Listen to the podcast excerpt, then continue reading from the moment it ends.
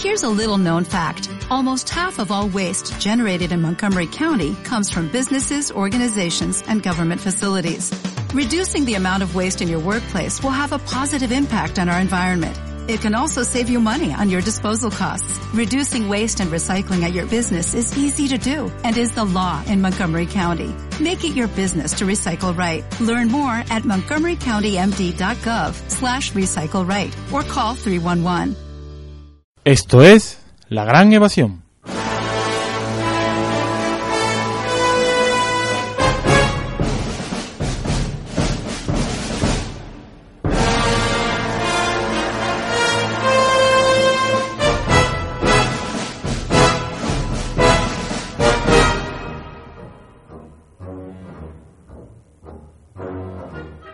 Bienvenidos amantes del cine, sobrevivientes de un tiempo que no creen mito ni leyenda. Tomen asiento, enfunden, desabrochen los cintos y pasen al salón, porque en este pueblo no se admiten armas. Expandan con pataditas la tierra por el campo y anímense a sentir, pensar, descubrir de nuevo el amanecer de esa imagen del alma. Aquí, en Radiópolis, en el 88.0 de FM. Bienvenidos al cine. Bienvenidos a la gran evasión.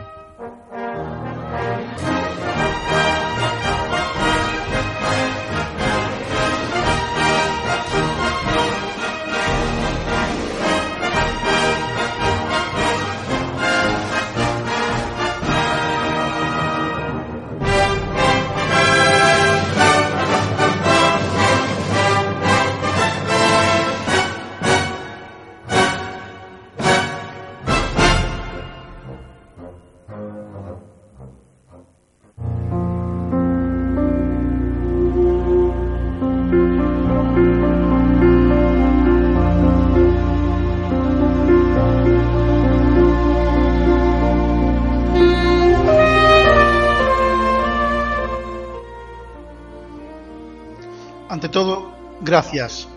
Mil gracias por traerme a la memoria recuerdos de un tiempo pasado, por tocar la más sensible de mis fibras, por llenar mis noches de insomnio de emociones, por hacer que mis ojos, cancinos de tanta decepción, vuelvan a decirme en forma de lágrimas que aún estoy vivo. Recientemente jubilado y viudo, he descubierto el maravilloso invento de los podcasts. No sé si está bien escrito. Y como no podía ser de otra manera, me he lanzado a buscar allá donde se hablara de cine y de libros. Nativo de la Baja Extremadura, soy de una generación donde ambas cosas eran las únicas diversiones en mi pueblo. Conocí a Alfredo, el de Cinema Paradiso, he visto a miles de Paco el Cojo y a muchos señoritos Iván. He sido, créanme, Kirce. Conocí a muchos mochuelos de Delibes, yo mismo fui uno. Por mi trabajo ulterior guardia civil en el norte de España entre 1975 y 1988, Dios mío, Dios mío, Dios mío, Dios mío, como diría el personaje de Mario Benedetti en La Tregua cuando le comunican la muerte de su compañera Avellaneda. Mil veces me vi solo ante el peligro. He sentido el miedo atenazar mis fuertes y jóvenes piernas. He sentido la fiera mirada de Ernest Borgnine pisoteando mis manos, o el moderno Lee Marvin, aferradas al último vagón en el Emperador del Norte. Oh, mi amado Norte, He vivido como un graduado cualquiera y he tenido por maestro a un Fernando Fernán Gómez, aunque por suerte no hube de tirarle piedras, porque mi madre motivos tuvo para ello, jamás me invitó a hacerlo. He vivido en la ciudad sin ley, he despertado a la nueva vida, rodeado por muchos grupos salvajes. Luego, cuando llegó la hora, enfundé la pistola, la lié en mi cinto y dejé con cuidado y respeto mi placa sobre la mesa de mi jefe. Volví a mi calesa y cuando llegué, mi amada morena, Cati Jurado, de mi película, se me murió. ¿Sigo? ¿Es preciso que le siga contando cuán importantes son ustedes para muchas personas? Que silenciosas estamos ahí, escuchándoles a través de los auriculares como un susurro de vida? Ora en las lluviosas tardes de otoño, ora en las ardientes siestas del verano, la pantalla de la tableta es la ventana que abro a la vida para que la menor de mis hijas, una adolescente de 20 años, observe las enseñanzas que yo, torpe de mí, soy incapaz de expresar. ¿Cuánto hubiera dado yo por tener estas posibilidades en mi juventud? Hube de conformarme, madre mía, cuán injusto soy, con los personajes de Pearl S. Bach, Dostoyevsky, Tolstoy, Delibes, Vargas Llosa, Barea, Gironella. Y ahora verlo, palparlo y oírlo a través de ustedes. Cuatro hijos se me escaparon, pero a esta última no la voy a dejar. Le pongo música de Bach mientras leemos en alta voz Equipaje de amor para la tierra o Tiempo de silencio. Hago un alto en Ar de Mississippi para explicar. ¿Qué puede explicar un pobre hombre como yo? Pero ahora no. Ahora les escucho a ustedes. Y es todo tan maravilloso. No los dejen nunca. Sepan que hay corazones que palpitan al ritmo que ustedes marcan. Tuve problema uno de Terencio. Soy hombre y nada de lo humano me es ajeno. Y ahora seguro estoy de que seré eterno si después de muerto mi hija me reconoce en cualquier personaje de la pantalla. Desconozco si estas letras llegarán a su destino, pero por si acaso, y ya termino, yo dejo este mensaje en la botella y la lanzo al mar de las ondas. Les ruego tengan a bien perdonarme mi atrevimiento y consideren la posibilidad de hacer un programa dedicado a una película nueva para que mi hija vea que el buen cine es intemporal. Se trata de Lo que queda del día, dirigida en 1993 por James Ivory. Salud y cine. Francisco.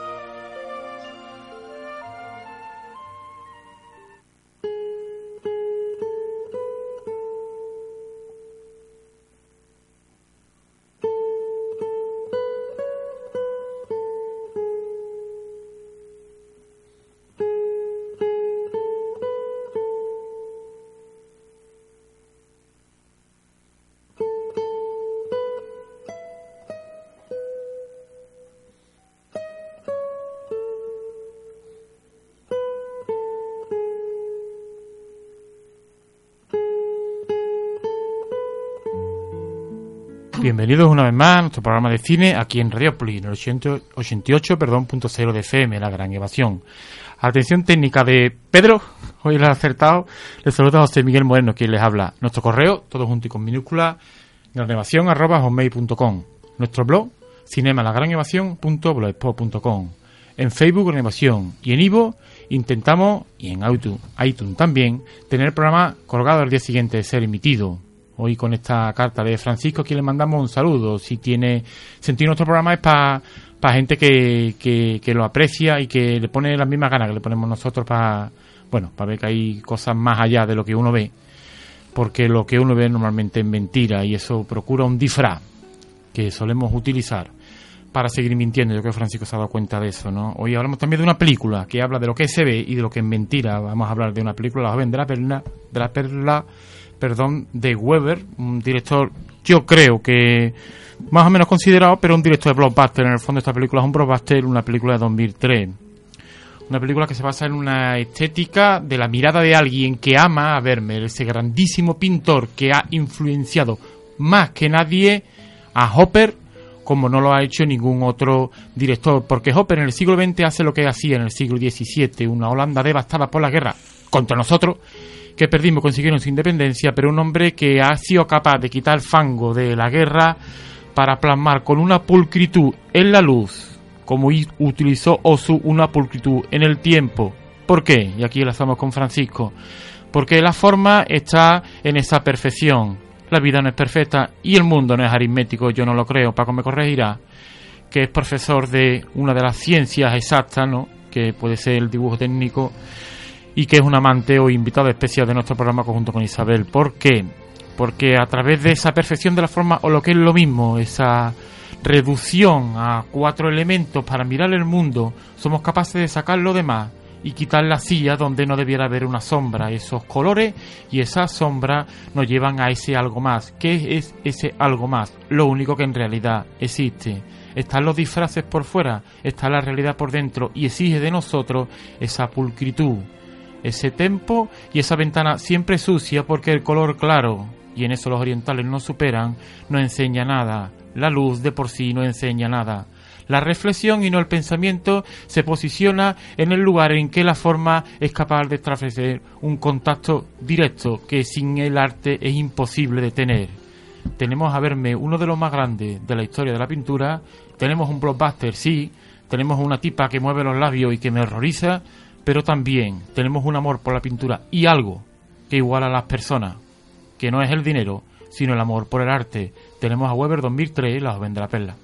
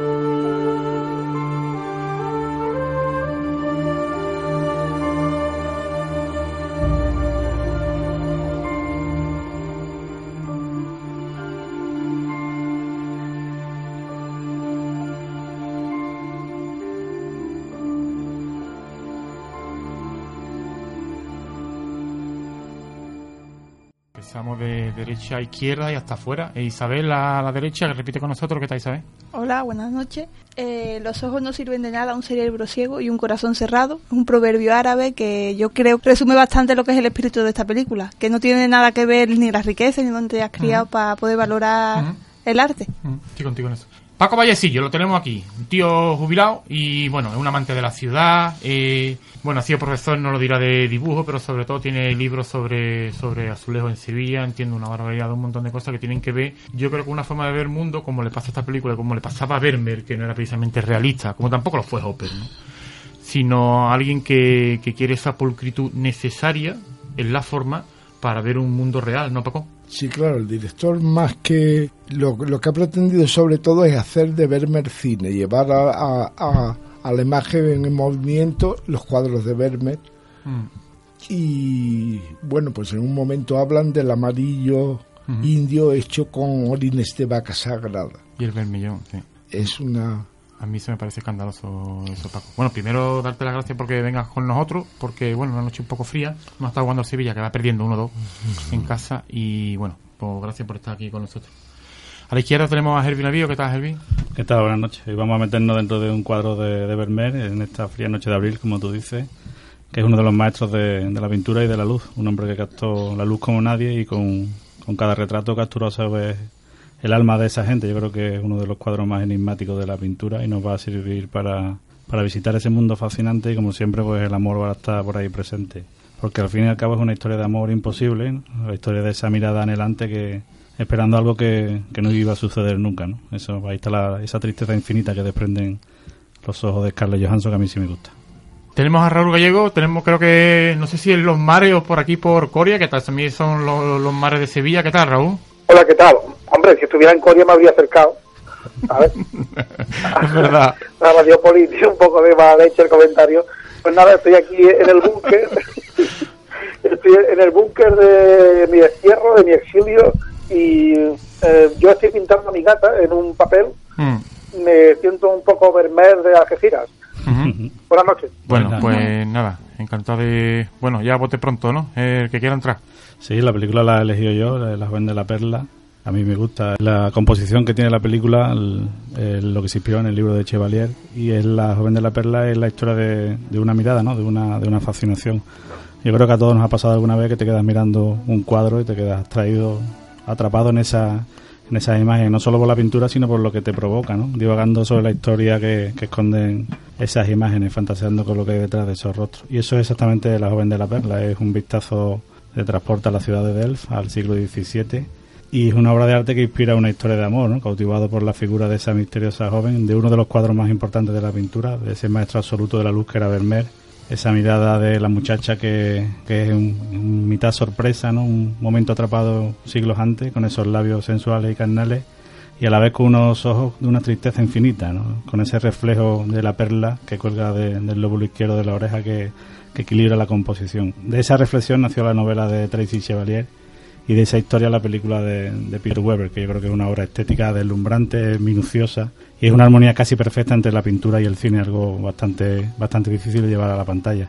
Yo leí el libro primero, que es una, una fabulación brillante sobre la identidad de, esa, de ese personaje, de la de la perla, de la Yoconda del Norte.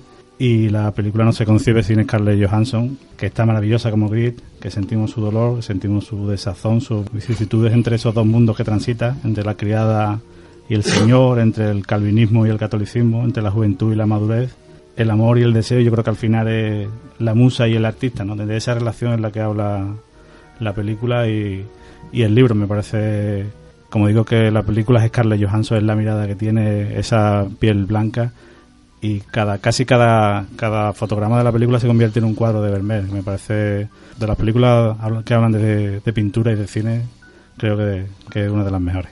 Se ve. Yo es que Herbie me ha dejado sin palabras, como siempre. Yo la verdad que estoy de acuerdo con, con Herbie lo que ha dicho. La Joven de la Perla es una de esas películas que, que fascina, más, más por la belleza de, por- de sus imágenes que por la historia que encierra en sí. Y esa sería la mejor definición para esta película pequeña y sutil. Y, y preciosista, que consigue captar la fascinación del espectador desde el primer fotograma, donde donde la, el primer fotograma, ¿no? Como digo, es la comida encima de la mesa que tú incluso puedes oler desde tu casa. Sí, eso es verdad. Paco. Sí, pero es también, aparte de todo lo que ya habéis comentado, es también interesante como una persona aparentemente inculta puede Claro. sentirse conmovida por el arte, Claro. que, que es, que es como establece esa relación con el Mm. pintor, Mm. que la toma casi como ayudante antes que su mujer, porque eh, eh, tiene un cierto paralelismo con, con otra película, con la, con la de objeto de seducción, que es una, cría- una limpiadora de un hotel que se enamora de una escultura de, de Henry Moore que se han dejado olvidado allí y ella la coge no por su valor, sino porque le gusta. Esa es una de las claves de la película, la mirada que tiene Griet, la criada, porque ve el mundo igual que lo ve Vermeer, ve el- Claro, no, la además- composición, los objetos, la luz, esa, esa mirada de artista que ella sin saberlo la, la está utilizando. En el libro se ha- eh, habla más de la, de la familia de ella, de por qué se quedó ciego el padre, de, de esa pobreza en la que transita, y ella le describía a su padre ciego por un accidente los objetos que veía, como era la casa, la comida, estaba utilizando la, la mirada de un artista, sin saberlo. Por eso se atrae el mundo de Vermeer y de ella. Eso, esa mirada es muy interesante. Si es que ella en la primera escena, antes de que ella vaya a casa, a casa de Como verme a trabajar, verdura, ¿no? está cortando la verdura, está preparando una ensalada como si compusiera un cuadro, Sí, sí, verdaderamente. separando los colores, sí, sí. Yo es que creo que tiene un mensaje muy potente esta película, que es que la cultura no, no entiende de raza, de, de clase social. Sobre todo, Y puede ser culto y ser la persona más pobre, como en este caso es Grie. sí, y tú sin saberlo. No solamente en la cultura, quizás, sino en la sensibilidad. sensibilidad, claro.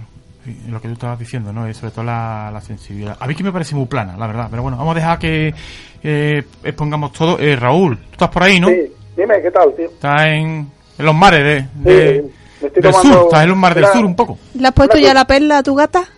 Sí, la perla, la perla. Eso, la, perla tiene un punto ahí para mí muy sexual, ¿eh? Sí, eh, la tiene, la tiene, verdad. Dentro de mi mente calenturienta, claro. Sí, sí. Bueno, yo qué puedo decir, me estoy tomando una Cruz Campo a vuestra salud y para mí, a mí esta película sí me gusta porque, bueno, es verdad que José Miguel eh, la califica de blockbuster, me parece un poco... Pero, un, insulto. Es una película que es la primera de Peter Weber, luego tampoco este hombre ha hecho, luego hizo Rival Rising, que es verdad que es un blockbuster, y ha hecho también documentales bastante buenos y la película, pues esta es verdad que es difícil también hacer una película sobre pintor que sea buena, porque estaba haciendo una película sobre un artista mm. consagrado de la historia. Entonces, eh, creo que no está nada mal, no está nada mal. Eh, en este caso, la película no realmente sobre Vermeer de Delft, sino que está enfocada en, como habéis dicho, en la obra mm. concreta del pintor, que es La joven de la perla, la mm. del Norte, ese cuadro tan conocido. Y, eh, según Peter Weber, cuando hicieron el casting llegó Scarlett Johansson, venía con un chándal y pues no parecía que fuera a ser idónea, pero dice que cuando la pusieron a la luz de una ventana mm. y entró entró los rayos de sol, mm, pues dice que, que fue totalmente auténtica y vio en ella a, a, la, a la joven de la perla. Eh, yo, para mí, Scarlett Johansson es más sensual, mucho más sensual que la joven de, del cuadro de Fermer, la verdad. Sí, es verdad. Sí, y bueno, eso que comentas de que te horroriza. te horroriza no me gusta, tío. pues, horrible. Yo creo que no, te horroriza porque está demasiado forzado, en, poco sí. artificioso. Le han dicho que abra la boca así. Y, se muerde el labio, tío. pero bueno, pero es que a mí Scalde la verdad que me parece mucho más carnal, mucho más carnal que la joven del cuadro. Es, muy bella, ¿no? Tan intensa y al mismo mm. tiempo tan intensa con, eh, y está tan intensa porque está oprimida por ese mundo medieval, ¿no? Sí, eh, ese mundo del siglo XVII en que se mueve la historia y que la tienen ahí pues mm. totalmente encorsetada la pobre. Y Colin Fair, también me gustaría nombrar a Colin Fair. Está asombroso. está muy bien como Fermer, menos expresivo, pero porque lo, lo da el personaje. Creo, eh, según se dice, Vermeer siempre estaba encerrado en su estudio, era un pintor de interiores, aunque también tiene un cuadro muy famoso de, de la Delft. Eh, con la, sí eh, la vista de Dev y los canales, que es verdad que en esta película cada plano es un cuadro, eso tiene, tiene, un, tiene un valor. Esta película es muy bonita, ya te digo que luego seguiremos comentando, pero dentro, como ha dicho Herbie, dentro de las películas de pintores es de las que más me gustan. Claro, porque yo con la película no es realista, Vermeer no lo era tampoco, pero pero cada cada fotogra la fotografía es deslumbrante, sí es verdad, ¿no? pero pero cada fotograma es un yo creo que es la mirada de alguien que ama a Vermeer no más que alguien que quiera retratar la época en que vivió Vermeer a mí una cosa antes de, que tome la palabra cada uno eh, que quiera cómo retrata este hombre en, la película por la fotografía y en los cuadros no cómo retrata el, el aire no cómo retrata la luz no y cómo define una situación retratando la luz no y eso es asombroso. ¿por qué? porque en realidad las cosas no se no se cuentan por cómo están pintadas, se cuentan por el clima que genera esa misma pintura, lo que es lo mismo, por, por esa especie de ambiente como hacía Dreyer en sus películas, o como, o como hacía yo creo incluso que Osu, ¿no? que, que a través de la composición Osu se preocupaba mucho por cada uno de los detalles, transmite el conjunto una cosa al espectador que es deslumbrante y en eso trabaja yo creo la película. Sí, tiene algo de sentido eso que dices tú porque el tema oriental, ¿no? La composición eh, de cómo los orientales montaban eh, las películas, las escenas, los fueron perfeccionistas en ese sentido, ¿no? Con el tema de los jarrones, las cosas en segundo plano y todo esto. Y tiene mucho que ver cómo componía los cuadros Vermeer, eh, cómo estudiaba la composición. Eso también en la película lo detalla, el mundo misterioso del estudio, cuando ella entra al estudio por primera vez. un mundo vedado para las almas innobles, como es la, la mujer, como es Katrina. Eh, como Scarlett, como Griet entra y observa la, también la composición como la observa él, la mirada de artista que tiene.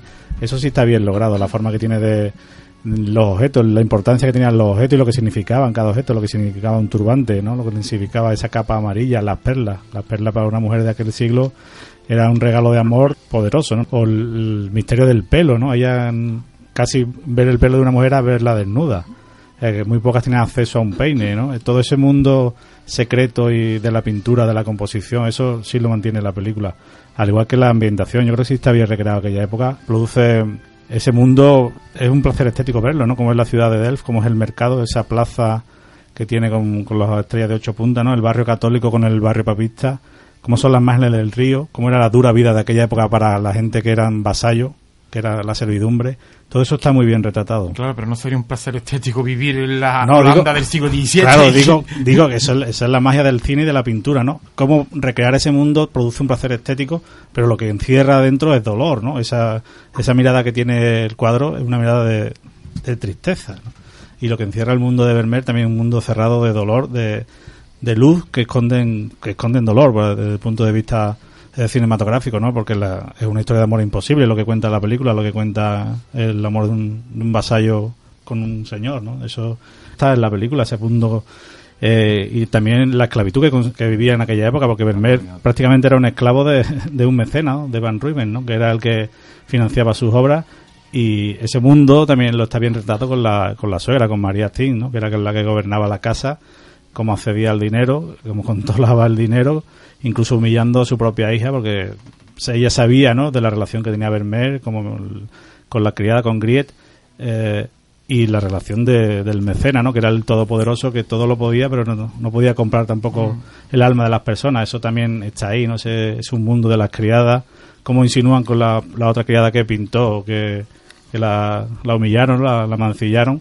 Eh, esa fascinación está ahí en la película, me parece muy logrado todo lo que todo lo que conlleva la película. Y rezuma esa comunión artística que son varias visiones del amor como hemos dicho el amor romántico el amor carnal el amor platónico el amor artístico no y esos dos mundos que, que no pueden mezclarse y ni las clases sociales no como, como tampoco las tendencias religiosas. Hay dos formas de, de ver la religión el, el calvinismo y el, y el catolicismo. Eso eso está presente Que ambos fueron, en realidad, eh, la lucha entre ambas religiones, eh, con Felipe II que andaba por ahí, creo, eh, es una lucha de poder, no es una, una lucha de creencia, por eso yo creo que la deja al margen.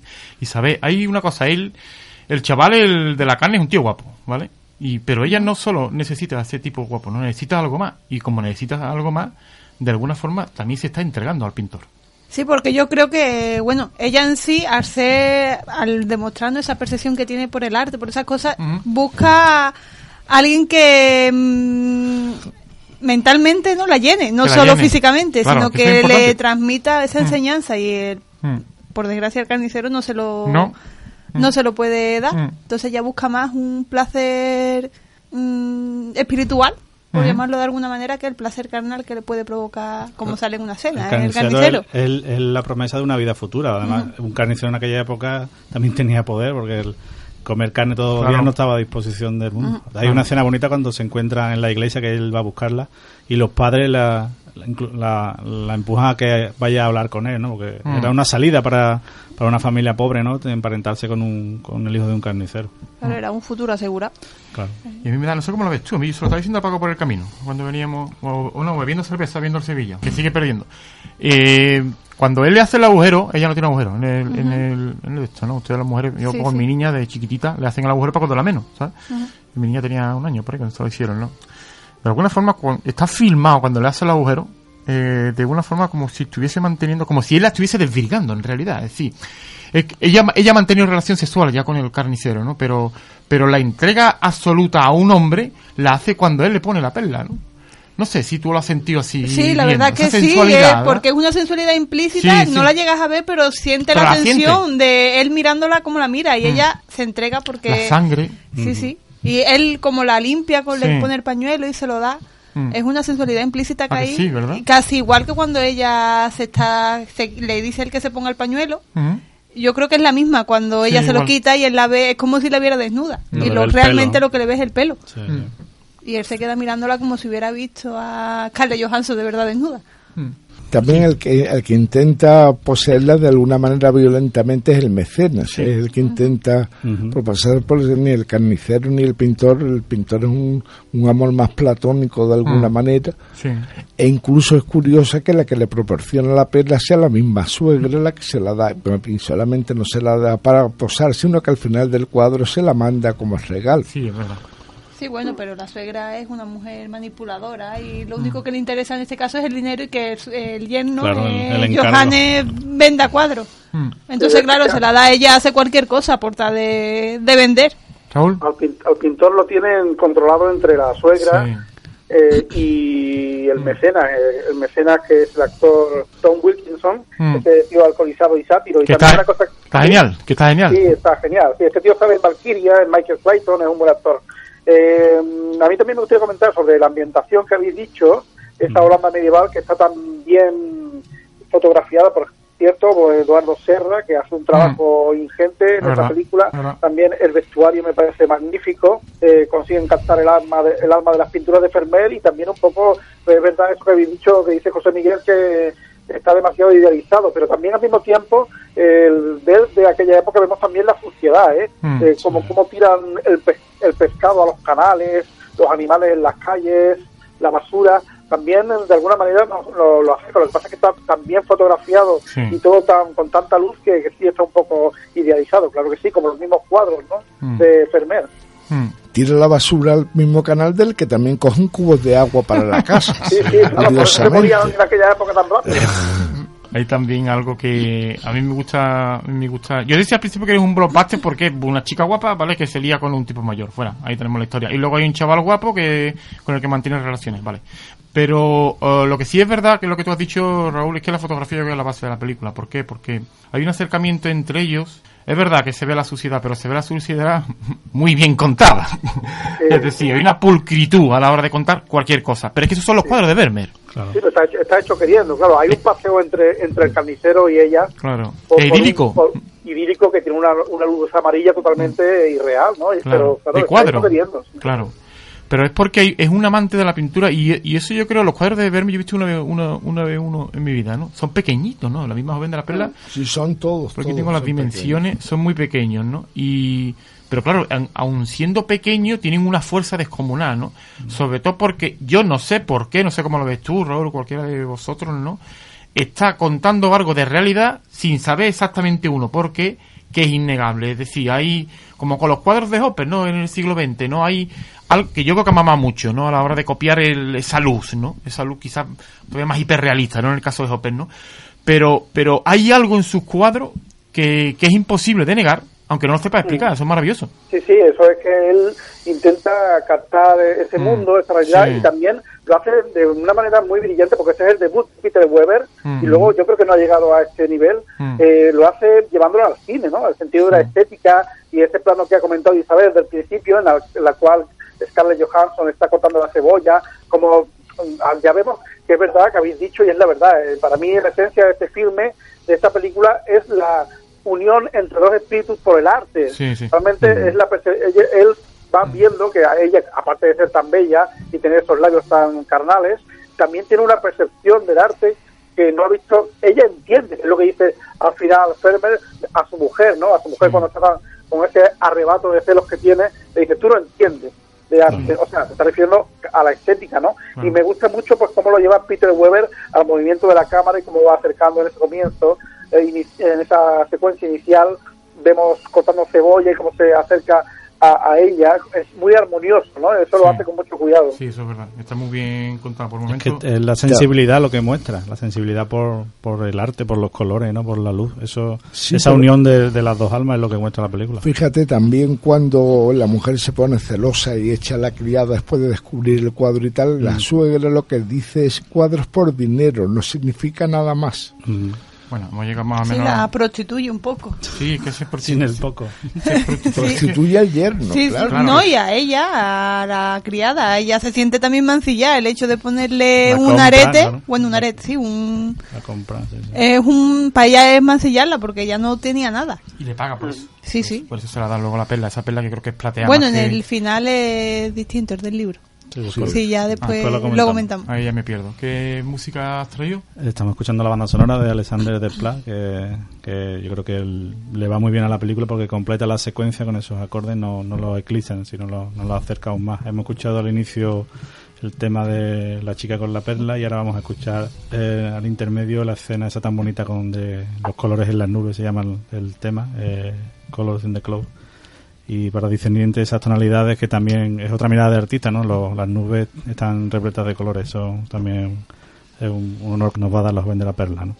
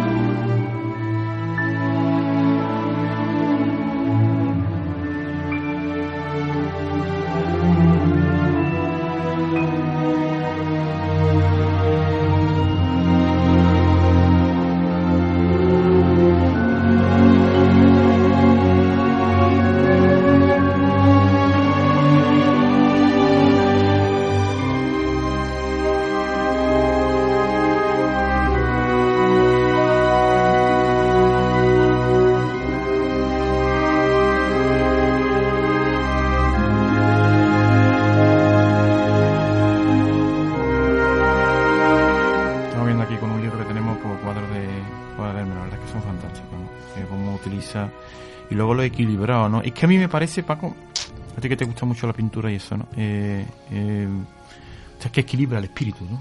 O sea, eh, tranquiliza el espíritu y luego te cuenta lo que quiere, pero primero tranquiliza el espíritu. Sí, no, pero y además un retratista de la seriedad de su momento perfecto, luego a través de las vidrieras, de, de esos cristales un poco deformantes, de la... Y sin embargo, la joven de perlas no es un retrato per se, es un retrato que se decían de tronco, creo que se llamaba, que lo que retrata es una personalidad. En realidad, hay mucho más detrás del personaje que de lo que muestra de- del personaje. Sí, claro, porque curiosamente no es un personaje importante de la ciudad, los, No. que los que los retratados en su momento eran eso, y Sí. en cambio en este caso es un retrato de una criada. Como hace también con la lechera, ¿verdad? Utiliza a gente un poco del vulgo, ¿no? Sí, la Pa- lechera es Tané, que se supone que es la otra criada, la cocinera. Para retratar espíritus, sí, porque se parece. Sí, la verdad es que se, que se parece.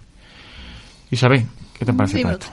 Yo ya te digo, yo que a mí la película me fascina bastante, pero más que nada por eso, por la relación sapiosexual que tienen ellos dos. Sí, a mí es lo que más me gusta también de la peli. Esa relación que sin ser una Que- que no se relación consuma, romántica. que no se consuma ay, nunca. claro, no es una relación romántica típica, No. es más que nada de eso, Mm. de del conocimiento que él le transmite a ella y cómo ella es una persona, ¿no? Es un búcaro vacío y está ansiosa por tener, por saber. Pero tiene esa capacidad de querer saber. Sí, sí, sí, Yo que creo- poca gente la tiene. Sí. Yo creo que sí, ella sí se enamora del artista, de, de Vermeer, del, de la madurez, ¿no? del maestro de la luz, como era. Pero él, él lo que quiere es el retrato. Él se enamora de la musa. Sí. Él quiere poseerla a través de la pintura, de- del retrato. Cuando el retrato ha acabado, yo creo que esa historia también se ha acabado. También la sensibilidad de ella está cuando no, no le, le quita el polvo a los cristales, que Sí. le pregunta a la esposa por qué no ha limpiado los cristales. Se da y ella cuenta comenta de- que puede cambiar la luz. Claro, se da cuenta de eso. que es una observación muy interesante. Además, Sí, es que el- ella, está, ella está muy preparada sin saber nada y está Claro, muy tiene, tiene el, para... el talento natural. Eso Claro. también eh, lo intuye el, el, Claro. el- el artista, ¿no? El Claro, pintor. él se convierte un poco en su mecena. Claro, cuando hay una escena también cuando ella, ella quita una silla de- del Sí. cuadro de la mujer de amarillo. Extraordinario. ella lo mira y se atreve a quitar la silla y después que es muy bonito también que baje por la noche a ver que el cuadro ha sido rectificado que él Mm. el pintor también ha captado que la silla descomponía la, la esencia del cuadro porque atrapaba a la mujer entre la ventana y lo que estaba haciendo. Por eso digo que es un tiene talento natural ella, tiene instinto natural para la composición, para darse cuenta de esos detalles, de la vida a través de los detalles, de lo que significaban las cosas, de, lo- de los colores, ¿no? También es muy bonito como cuando le enseñan a mezclar los colores, como ha dicho tú Paco, como lo, además lo, ese mundo es un mundo mágico casi, ¿no? Porque eran era- eran ingredientes muy escasos, había que saber buscarlos, lo que el lapislázuli y todas estas cosas eran muy caras, ¿no? Y cómo mezclarlos, cómo Ya diluirlos. antes ella ha dado un, ya un- Cuando le dicen que no mueva nada del, del estudio, cuando se le ve limpiando el polvo, la Como lo mide, vez, ¿no? Con las manos. cómo sujeta un papel para que no se mueva de donde está y lo levanta de un lado Y lo limpio por al lado. y de del otro para limpiar el polvo, pero sujeta Claro. exactamente el papel. Ahí para demuestra por qué no dejaba que entrara ni, ni Taneke, ni la otra criada, ni su Claro, mujer, ni nadie, ni las mujer, niñas. Nadie, pero ella desde el primer momento que entra sabe lo que, Lo que tiene que hacer, allí. claro. Sí, de hecho fue contratada para eso, eso es muy bonito. Eh, y además no fue la primera, ya habían echado a muchas, ¿no? Lo cual es significativo. Raúl, ahí tú que estás siempre pendiente de esa cosa. Hay una lucha de clases en la película, ¿no? Hay un enfrentamiento entre los ricos hijos de puta y los pobres y nosotros tiesos, ¿no? Y hay algo que nos puede igualar, ¿no? Que es lo que estamos intentando decir hoy, ¿no? Y es ese aprecio por el arte que nosotros los tiesos también tenemos, ¿verdad, Raúl? Eso está ahí. Nosotros siempre nos ponemos de parte de los tiesos por razones claras, ¿no?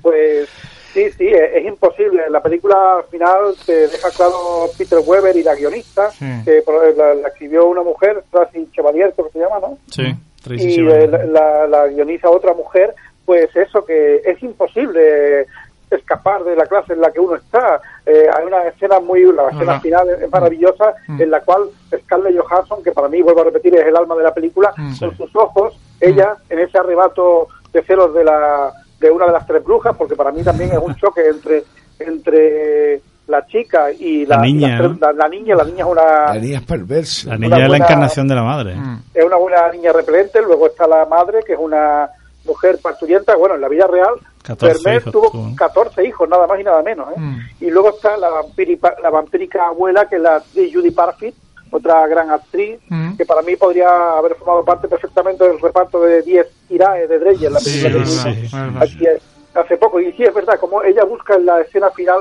con los ojos a- al pintor para que la ayude, y el pintor no mueve ficha, el pintor está en su lugar y ella tiene que volver a redil, tiene que volver con Está su padre, sometido. eh, sí, sí, a, a su pobreza, cada, cada rico a su riqueza y cada pobre a su pobreza. Sí. Está Mm. muy bien visto eso. Ella es la cenicienta, en cierta manera, ¿no? Sí, lo es. Que es una cenicienta que nunca en el cuento encuentra al príncipe, creo, pero en esta película termina con el carnicero, desde luego. Sí, aquí está. Por eso también decimos que Vermeer era un esclavo de. Estaba sometido por la, por la suegra, por el mecenas, ¿no? Él también vivía en esa vida prestada, ¿no? Porque eh, tenía que fabricar, tenía que componer, tenía que vender esos cuadros para poder tener ese ritmo de vida y mantener a toda, a toda esa familia, ¿no? El- vemos la, la posición que tiene, ¿no? La altivez que tiene la, la hija, ¿no? La forma de tratar a, a los La criados. primera vez Sí, que, la hija que que la tiene ve, dos hostias da, vamos.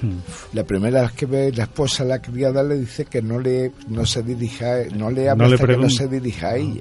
No, sí, sí, todo ese mundo está muy bien retratado. Y el ritmo, ¿no? Yo creo que la película también destila ese ritmo eh, especial, ¿no? Eh, que te produce la sensación, igual que cuando estás mirando un cuadro, ¿no? La contemplación. La película gana con esos detalles, ¿no? Cada mirada, cada posición de cámara se toma su tiempo, al igual que el artista, ¿no? Para que vayamos contemplando, visualizando los objetos, visualizando los detalles, te hace una composición del lugar, ¿no? De los efectos. Eso también está en la película, la figura, por ejemplo, de la chica cuando levanta el brazo junto a la ventana, cuando va a limpiarla, el pasillo de la casa, que también lo enfoca muy despacio, ¿no? Para que veamos ese mundo de, de la oscuridad. Eh, las escenas de la, de la mujer, de, por ejemplo, de María Tin, de fumando, ¿no? Como ha dicho Raúl, como si fuera una vampira, ¿no? Como si fuera una bruja. Con la Eh, pipa. con la pipa, ¿no? La, lo- la criada, ¿no? Con la cómo maneja la- las cosas de, de la cocina, todo eso forma ese todo ese mundo de detalles de contemplación si lo tiene en la película porque te está metiendo dentro de, de un cuadro literalmente, ¿no? O Griet, ¿no? Que humedeciéndose los labios ahí, yo creo que está lleno de erotismo y de, y de belleza en cada, en cada composición. Estamos viendo aquí un cuadro, eh, Paco, eh, mujer de azul leyendo una carta. Esto lo ha copiado Jope. En Sí, el cuadro es ese que tenemos en Madrid. prácticamente es la misma ¿Sabes? es la misma idea. Ahí, ahí...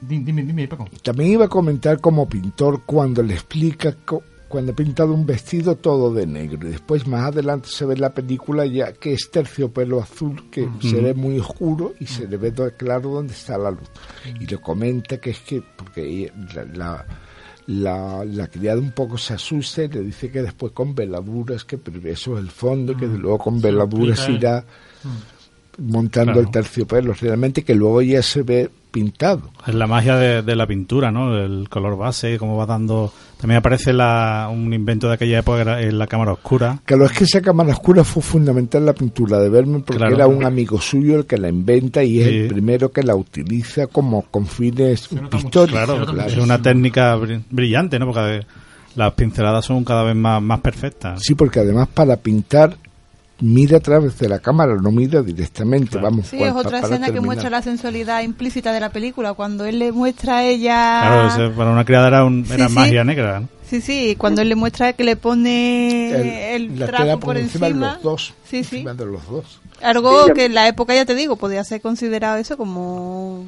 ya hecho de, de palabrería, sí. Sí, Raúl. Sí, que no sé si cómo lo veis, pero yo también esa escena que es magnífica, ¿verdad? La de la cámara oscura, que era un invento de la época, no- lo veo también como una especie de homenaje al propio cine. ¿eh? Sí. La fascinación por Claro. el cine, pero por el cine primitivo de Georges Méliès, que hicimos un programa, ¿no? Cuando se meten los dos ahí bajo esa tela y en ese momento hay ese momento de erotismo y ella se asusta y ella dice, ¿quién ha metido ahí el cuadro? eh? Él le dice, es una imagen, ahí está también el cine. ¿eh? Claro, porque a partir de la cámara oscura los cuadros de Vermeer toman más, más complejidad, Paco, toman más, más volumen. Eh, da, da la impresión de que son menos de que son menos planos y que y que adquieren, yo qué sé, ¿no? Como una especie de, de ese brillo de, de esta No, cara. claro, es que la cámara oscura lo- le es muy, muy, muy útil porque es a través de eso, es verdaderamente de- como ve el cuadro como si ya estuviera hecho cuando no estaba hecho, estaba... eh, Claro, claro. Le da un aspecto que mirándolo con los ojos no lo, no lo ves, lo ves más con la cámara oscura. Hay, una cosa, hay una cosa que me gusta mucho, Raúl, tú lo has mencionado, eh, y es verdad, ¿no? El, el plano último, de los últimos de la peli, hay una cámara cenital que la ve a ella en una encrucijada, no se sabe dónde va ahí, ¿no? Y se ve también al principio la Como- misma. Sí, como la- cualquiera, la como cualquiera, La para eso voy. de- Sí, sí, sí, sí. Com- perdona Raúl, te- ahora te dejo. Eh, pero como cualquiera, ¿no? Es decir, todo, es que, para que parezca mentira, los deberes nunca están hechos, ¿no? Ahora salimos fuera y habrá una encrucijada, Paco. Aún subiendo la escalera, que solo hay un sentido, hay siempre una encrucijada, ¿no? Pero ella no es la misma, Raúl, que la de antes. Es decir, ella tiene una riqueza No, interna. A Sí, partir de todo lo que ha sufrido, a partir del desvirgo que ha dicho o que he dicho yo, a partir del pelo con el toque sexual que ha dicho Isabel, a partir de todos esos cambios, a partir de que la han insultado, de que la han echado, de que le han roto el plato del padre o la del padre, etcétera, etcétera, hay una riqueza en ella que es un ofertorio, yo creo, un intento de ofertorio del director al espectador como una posibilidad, ¿no, eh, Raúl? Está claro, ella ha tenido la experiencia de su vida ha sido Ah. esa, luego se va a casar con, con el carnicero. Está claro que eh, la experiencia que va ella a recordar toda su vida ha sido esa. esa y es muy bueno como empieza la película con ese plano cenital Mm. sobre la plaza, que es una plaza real. Yo he estado allí Sí. en Ver, Sí. estuve eh, y está allí el ayuntamiento, es una plaza redonda muy bonita. De, de hecho, allí en Ver todas las tiendas están llenas de souvenirs con, con dibujos de Vermeer. Y de Puff, y de Puff también, ¿no? Sí, también, también, y claro, de los- todos los pintores, pero sobre todo de Fernández. Y bueno, sí, es verdad, pero esto que hemos comentado de, lo de la cámara oculta me parece también una cosa muy interesante, esa conexión que hace Weber con el pintor, Sí. con Vermeer, en cuanto a que nos hace a, mismo, a nosotros mismos como espectadores voyeurs, como era Sí, el propio, el propio él, artista, claro. Sí, y, como está, y como está haciendo el propio director haciendo la película con la Scarlett Johansson. Entonces, Sí, a mí eso me parece muy interesante, toda esa conexión que hay entre los espectadores, el director de cine y el pintor. Sí, yo quería resaltar, eh, lo hemos comentado antes, que el, el libro también es, eh, el libro brillante, es un, es un gran relato. Hay muy pocas diferencias. En el libro desarrolla un poco más el personaje de Griet, la familia, eh, la pobreza que que es de ese barrio de ese barrio papista, la diferencia con, con el, con el catolicismo. Eh, por se quedó el padre ciego, todo ese lo desarrolla un poco más. Tiene un hermano mayor y una hermana pequeña que, que muere de, de peste, de una epidemia de peste. Eh, y esa, todo ese sustrato que tiene la, lo que significaba ser pobre en aquella época, la, la, la- importancia del carnicero, ¿no? de ese mundo de, de poder comer carne, lo retrata el libro. Y el final también es es un poco diferente. En el final, en los agujeros de la oreja no se lo hace el pintor, se lo hace ella misma. Es importante ese detalle. Eh, aquí yo creo que lo resuelve bien Weber porque esa escena está llena de erotismo, como ha dicho Isabel. Es un, es un acto de amor, es un acto de, de dolor también, de vergüenza. De, eh, alegría, ¿no? Es toda una comunión ahí entre el artista y su musa que, que, como dice José Miguel, la de Flora, ¿no? Es un acto íntimo de amor. Eh, eso está muy bien retratado en la película, eh, al igual que el detalle que tiene del azulejo, el azulejo que el padre trabajaba en, era artesano haciendo azulejo y conservaba, que eso también el libro lo desarrolla un poco más, en la película aparece al principio como él lo tasta con los, con los dedos y recoge uno, esos, esos azulejos son ella y su hermano que la niña lo rompe, ¿no? Tan, esa niña tan odiosa. La niña odiosa. Eh, esos azulejos también están en el estudio de Vermeer, si habéis fijado en los zócalos, son- están los mismos azulejos. Claro, porque que pertenecía al mismo azulejo- gremio, al gremio, y, y Vermeer tenía una deuda con, era el maestro de ese gremio, tenía una deuda con, con esos trabajadores, por eso contrata a la, a la sirvienta, a Griet. Por eso digo que la película se, se compone y se desarrolla a través también del libro, que es un buen complemento, y, y mirarlo y, hundirse en esos cuadros de Vermeer para completar esta trilogía. Y yo creo que llegará un momento casi de éxtasis, ¿no? Porque contemplar una pintura de Vermeer te extasía, y aquí hay momentos en la película que también te extasía viendo, viendo esos, esos momentos. Hay una cosa en la pintura, tú que te gusta mogollón eso, Paco. Eh, yo la veo en, su, en sus cuadros, ¿no? Y yo creo que la película la refleja muy bien. Ya digo que la película estéticamente me fascina, ¿no? Otra cosa es que en el desarrollo de la trama a mí no me convence en absoluto, ¿no?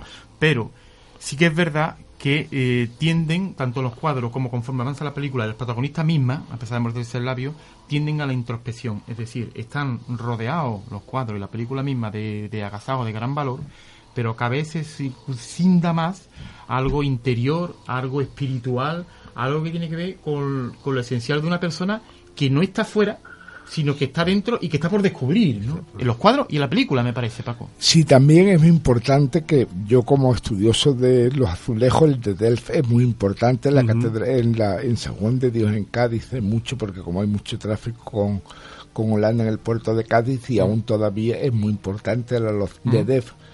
Casi lo más importante de. Delft es Vermeer y los azulejos, Claro. que son las dos grandes industrias casi de, de souvenir de, de la ciudad ahora mismo, ¿no? Mm. ¿Qué opinas tú de todo esto, Raúl? Esto que yo he intentado comentarle a Paco, ¿no? De que de esa introspección en casi todos sus cuadros, ¿no? Ese, ese cerrarse hacia algo que, que se esconde detrás y que obliga al espectador a reinterpretar la, la realidad, lo que está viendo. Claro, ese es el alma del artista, ¿no? Claro, de- dentro de, de todo artista hay un secreto y es verdad que esta película, por ejemplo, es de secretos, es de silencio, esta película, sí, eh, sí. de miradas, ¿no? Esa Sí, de es intimidad, es una intimidad eh, bajo la manta, una intimidad que cuando llega Grit ah, con la criada gorda a su lado, ella, Grit, nada más llegar ya tiene una curiosidad por ese mundo del artista y la criada le dice, ¿qué haces? Si está trabajando, no, va, no entres. Y es precioso como Scarlett mira hacia adelante como diciendo, Sí. bueno, yo quiero saber, ¿no? Claro, eso es precioso. Y, Mm. y esa pasión reprimida de Grit, ¿no? Como, y el pintor, cómo, cómo se va dando cuenta de que en ella hay algo más que Sí, en verdad. las demás chicas que, que en su hija, por ejemplo, que es repelente, cómo, cómo la huele, cómo la desea, ¿eh? Y, y él está también atrapado en su estatus. Sí, Claro, cuando, por cuando le enseña el cuadro y ella dice, ha mirado dentro de mí. Eso es bellísimo, ¿no? Porque ha captado el alma, ¿no? La esencia de, de la persona. Por eso, eh, ni la, como dice Raúl, ni la mujer ni la hija pueden acceder a ese mundo porque su alma es sucia, ¿no? La alma de Grit es limpia. No, y brillante. además eh, eh, para ella es una, una experiencia tan interesante como que todavía la tenemos presente cinco siglos después, Sigue como la Gioconda sigue estando, casi, ¿no? Sigue mirándonos. Sigue Eh, un mirando. poco eso, como habéis dicho varias veces, la Yoconda.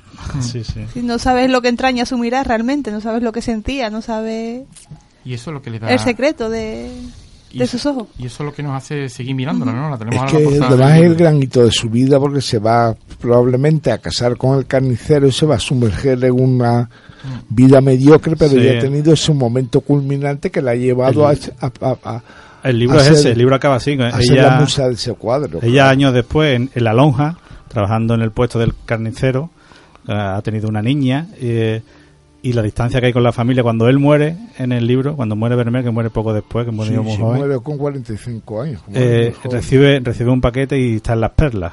Aquí el, el Weber la ha adaptado ese final que yo creo que es más impactante el final de la película que del libro, pero es un buen complemento porque ha captado, yo creo, la esencia del libro y la esencia de, de- de los cuadros de Vermeer. Llevamos una hora hablando de, de esa simple mirada y, podríamos seguir hablando días enteros. ¿no? Nos quedan Claro, y, y esa historia, por cierto, esa historia de ficción, de la ficción en la chica, porque luego todo lo que era la vida del pintor, la, la ambiciosa María Cins, que es la suegra, lo- en realidad lo sometió a esa esclavitud. Ah, y, y también el protector de las artes, que era Van Ruiven, también existió. La que no se sabe quién era, era la chica, la, sí, todo la demás chica está, de la perla, está- claro. históricamente está perfecto, solo la, la cría es una especulación. No se sabe quién Bueno, nos ser. queda un minuto, creo que por cortesía dejamos a una persona que elija una escena, a ti, ¿sabes? Venga, vale. Yo me quedo con la escena en la que ella está poniendo la mesa y está la mujer eligiendo joyas y demás y le obliga al marido a ponerle el collar mientras mira a Grie como diciendo es mío, no me lo vas a Desafiándola, robar. Sí, sí, sí, sí. Yo mando, ¿no? Sí, sí. Esa escena la verdad que a mí me gusta porque muestra esa lucha interna Sí. entre las dos mujeres, una Así que lo quiere por el interés meramente económico, de hecho ella muestra perfectamente para lo que era una mujer en el siglo XVII entre comillas, que era para tener hijos y ser ama de casa. Y entre la otra mujer que lo quiere más que nada por esa cultura, esas enseñanzas que le puede enseñar. La riqueza. Sí, sí, la riqueza espiritual que él le ofrece. Hay también una escena muy dentro de la película que, que tiene que cada, cada- si cada plano es un cuadro. Hay una en que se ve ella a través del cristal cuando ha sido atacada por Van Ruiten y se ve borrosa. Es el único cuadro que, el único fotograma que es borroso. También muestra esa, ese desazón, ¿no? ese desenfoque que, que está en la vida de Gris. Me parece fascinante. Bueno, muchas gracias Paco por venir. Raúl, no tenemos, estamos fuera de tiempo. Vamos a presentar la película que queda y la Sí. canción que queda, si te parece, La ¿no? Sí, sí, muy bien. La película es la de Paul Newman, ¿no? Tenemos la, la semana que viene la leyenda del Indomable y nos vamos con el tema de Grid, con esa banda sonora de Desplate y nos vemos en una semanita. Buenas noches.